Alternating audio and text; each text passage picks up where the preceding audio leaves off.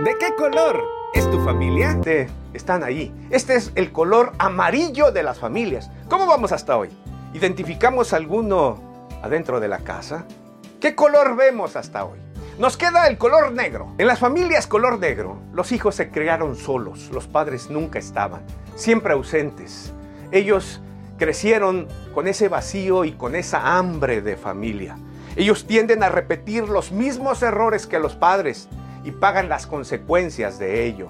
En su relación con Dios, ellos lo culpan, no entienden el amor de Dios, no entienden a Dios como Padre, lo culpan de lo que les ha pasado a ellos. Estas son las familias color negro. Si tuviéramos que agregar un color acá, como ideal sería el color blanco, ¿no te parece? Aquel que inyecta paz, aquel que podría ser quizá el ideal para nuestras casas, aquel que Dios puede moldear.